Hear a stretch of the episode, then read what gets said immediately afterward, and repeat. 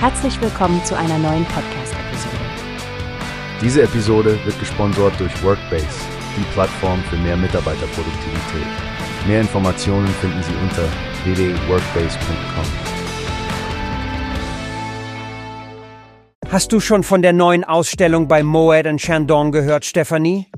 Sie haben sich wirklich etwas Besonderes einfallen lassen, um Kunst und Champagner-Tradition zu verbinden.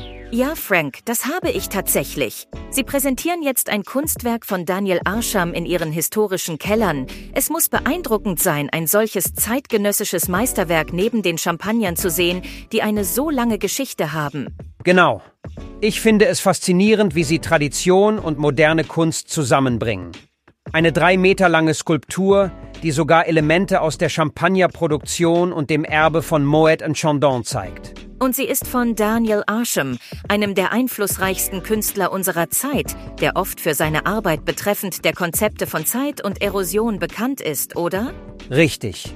Er hat wohl für dieses Kunstwerk ein weißes Gießharz verwendet, um die kalkhaltigen Böden der Champagne zu repräsentieren, und die Darstellung lässt den Lauf der Zeit erahnen, was sehr charakteristisch für seine Werke ist. Das mit der Erosion finde ich besonders spannend.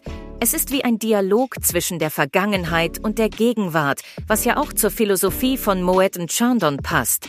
Sogar limitierte Flaschen hat Arsham gestaltet, inspiriert von seinem Werk.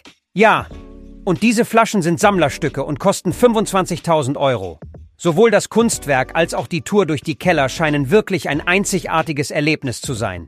Die Touren beginnen schon ab 40 Euro. Und für die tiefere Erfahrung gibt es die Haute-Önologie-Tour. Das klingt wirklich nach einem exklusiven Erlebnis.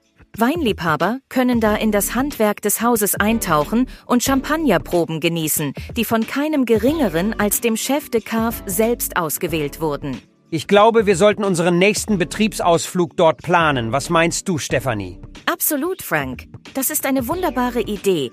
Eine Verschmelzung von Kultur, Geschichte und Genuss. Der perfekte Ausflug für unser Team.